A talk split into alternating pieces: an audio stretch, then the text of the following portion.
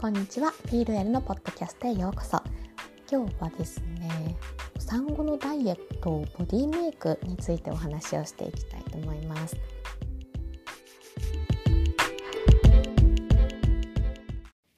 聞きに来てくださってありがとうございます。調子はどうですか？心と体はつながっているってよく言ったりしますが体は元気なのになんだか心が沈んでしまうとかえ気分が晴れないだとか外がすごくいい天気で晴れているのになんだか、え心が浮かないっていうこともあると思います。そういう時には無理をせず、え心の思うまま感じるままに横になりたいなだとか、え、今日はゆっくりしてよとかっていうことで私はそれで十分いいと思います。時々多分私もあるんですけどあの不安になっちゃうことがあるんですよね。これでいいのかな？こんなに外が天気がいいのに、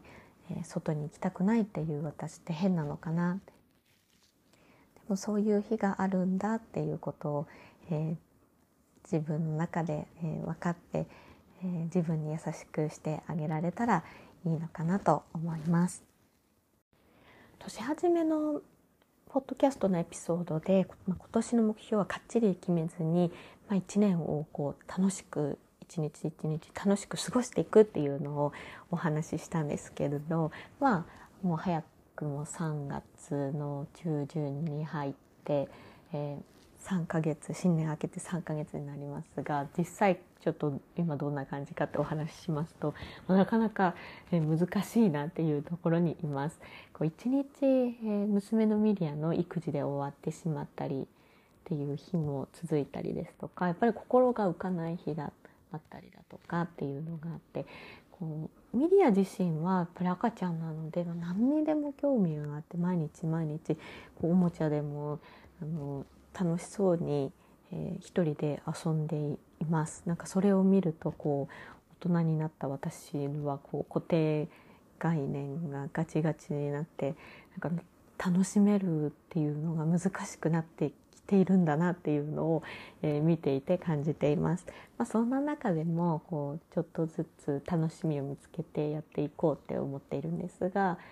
えー、でこの前ちょうどですねあの人生初めてのアイブロウタトゥーをしてきましたでアイブロウタトゥーって言ってもあのヘナタトゥーですアイブロウタトゥーをあのいつかやりたいなと思っていたんですが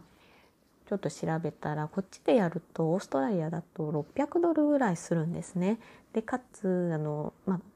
タトゥーなので痛いしあとあの2回ぐらい行かなきゃいけないということでどうしようかなまあ私はちょっとやりたいなっていう気持ちは強くはあったんですがちょっと値段のそのところでこう迷っていてであの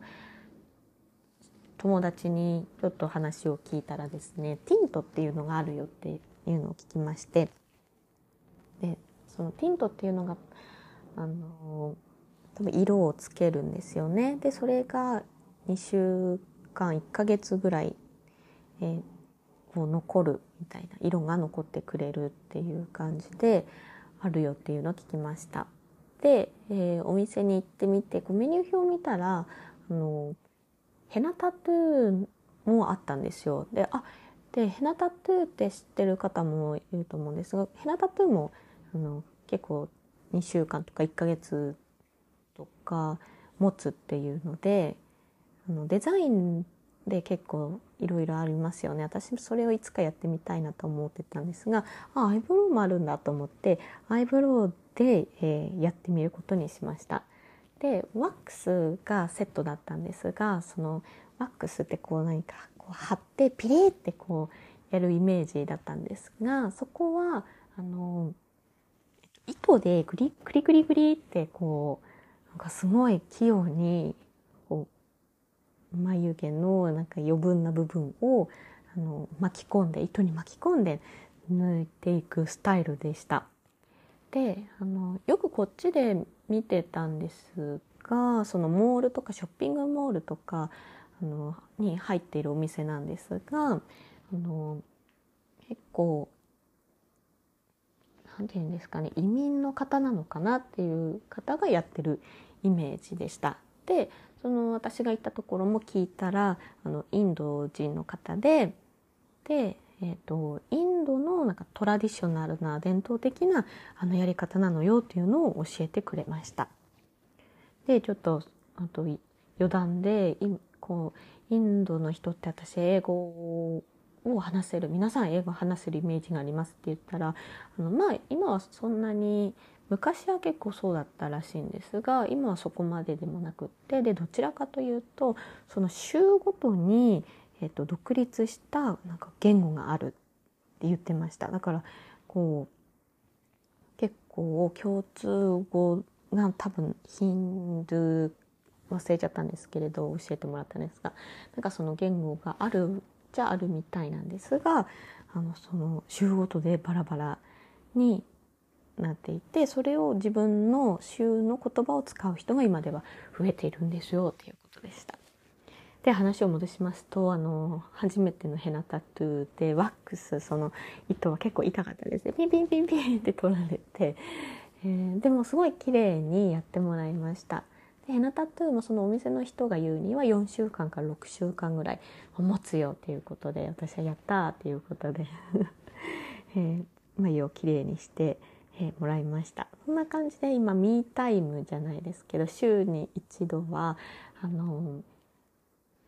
と夕方ぐらいに一人で買い物やそういった、ね、何かこうアイブロウだったりネイルだったり、ね、ヘアだったりっていうのを、えー、自分の楽しみとして自分に使える時間を、えー、作るように作れるようになってきました。続いての今回の本題の、産後ダイエットのお話についてなんですが私自身も今産後ダイエットをしています。中にはあの、もうね見るからにえお子さん産んだんですか？ベビーちゃん産んだんですか？っていうぐらい産後すぐでも細身の方とかがいて羨ましいなって思ったりするしているんですが、え、私自身は、まあ、あの多くの方が妊娠して出産までにだいたい10キロ前後、まあ、人によって増えていい体重とあると思うんですが、まあえー、私自身は、えー、トータル11キロですね、えー、増えました。そこをこう産んだ後出産後に、え、減らしていく、ね、自然に増えあ自然に減る人もいればえー、私みたいにこう残ってしまう人も いると思うんですが、えー、私はですねその11キロ増えてで出産後は4キロしか減らなかったんですよ。で4キロはまるまる娘の体重だったんですね。4キロ 3950g で生まれたのであれ？って思いながら。その後でもなんだかんだあの2キロぐらいスーッと減ったんですが、えーまあ、そこからまた増えたりっていうこともあって現状維持で、えー、元の体重より今67キロ元の妊娠前の体重より67キロまだ多いっていうところにいます。で、えー、前年の去年の10月ぐらいからちょっと本気でも産後ダイエットやろうっていうことであの始めてはいるんですがそこからまあ本気でっていう決意はしたんですけれども結果はマイナス1キロぐらいですねでこう今続けてるっていう感じです。で、えー、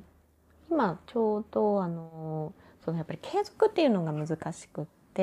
その継続をどうやっていくのかっていうのも課題にしているんですが今、えー、使っているアプリを、えー、その継続用で使うっていうアプリがありましてでそれで今12日目まで来ました。なんとなんとか12日間ダイエットを頑張っているっていう感じです。で本当に続けるっていうのって難しいじゃないですか。難しいじゃないですかすいません。で、えー、今なので私もその目標設定はその継続っていうところに、えー、目標を置いてかつ、まあ、体重は3キロぐらいまずは3キロぐらい増え減らせたらいいなっていうのを思いながらやっています。でその継続の目標も今すごい低くしていてまそのアプリ自体がその続けるっていうことにフォーカスしているのでそのレベルも目標レベルもすごく低く設定できるものになっています。内容は何かというと1日5分でできるものことなんですよ。で今私がそれで設定してるのがあの好きな運動をするにしました。ここはだからやっと12日続けられた、まあ、秘訣じゃないですけれど あのコツになったかなと思います。1日5分でできるものであの多分いつもだったら前の私だったらあの筋トレ腹筋30毎日やるとかでやってたと思うんですがそこをやっぱり好きなあの運動に変えたらやっぱりやりやすくなりましたね。その5分でできるっていう中身で私自身もやっぱり生理が来るとこう体が重たくてやりたくなくなってしまいますし、えそういう時には好きな運動にしておいてよかったなっていうのは、まあ、ストレッチだけでもこう自分の運動に入れてカウントしているっていう感じです。そのやっぱりこうポイントとしては続ける継続するっていうところを今フォーカスをしているのでその続けやすい結果に今なっているかなっていうところです。で、えーと、他にですねシェアしたいことがあるんですが産後ダイエットっていう呼び方も私はボディメイクにしています。皆さんもちらほらのボディメイクとかボディメイキングとか聞かれたことあるかなと思うんですが私も知らなかったんですよ。で産後ダイエットじゃあちょっと頑張るかっていうところでいろいろ調べたりしている中であボディメイクっていう言葉が今あるんだっていうところに、えー、たどり着きました。あの自分のなりたい自分になるっていう感じですね。でちょっとそのシェアしたいなっていうのがですねまずその産後の自分の体を、け入れるっていうところから私は始めましたその自分らしく、えー、心地よくいるっていうところで、えー、この産後ダイエット、えボディメイクをしていくっていうところでまずはその自分を受け入れるっていうところですね。やっぱりこう出産したっていうあなたのお腹ねあの私もそうですがついてしまった脂肪が、えー、なかなか取れませんがこのついてしまった脂肪っていうのはこう赤ちゃんを守るために育てるために、えー、ついた、えー、脂肪出産後、えまだついてるかもしれないんですがそれは出産した、え証っていうことですね。命を懸けてえー、出産を皆さんしたわけですから。すごくあのそれはやっぱり神秘的で特別な価値のある、えー、私の体あなたの体ご自身の体それを、えー、そう思えるとやっぱりこう違ってくるのかなって思います。なので私もこう声かけをしてもいらないよって減っていいんだよありがとうねって思いながら 時々こうつまんでマッサージをしたりしています。あとですねそのぱり自分の体を受け入れるっていう観点で言うとこっちのオーストラリアの人たちってやっぱりふくよかな人が多いんですね。でかつこうふくよかでそれを受け入れている人が多いなっていうように感じます見ていて。であとやもう一つが年齢を気にしないですよ。えーと、その年齢を気にしないっていうところをまず言うとその皆さんこうファッションを楽しんでるっていう感じがありますね。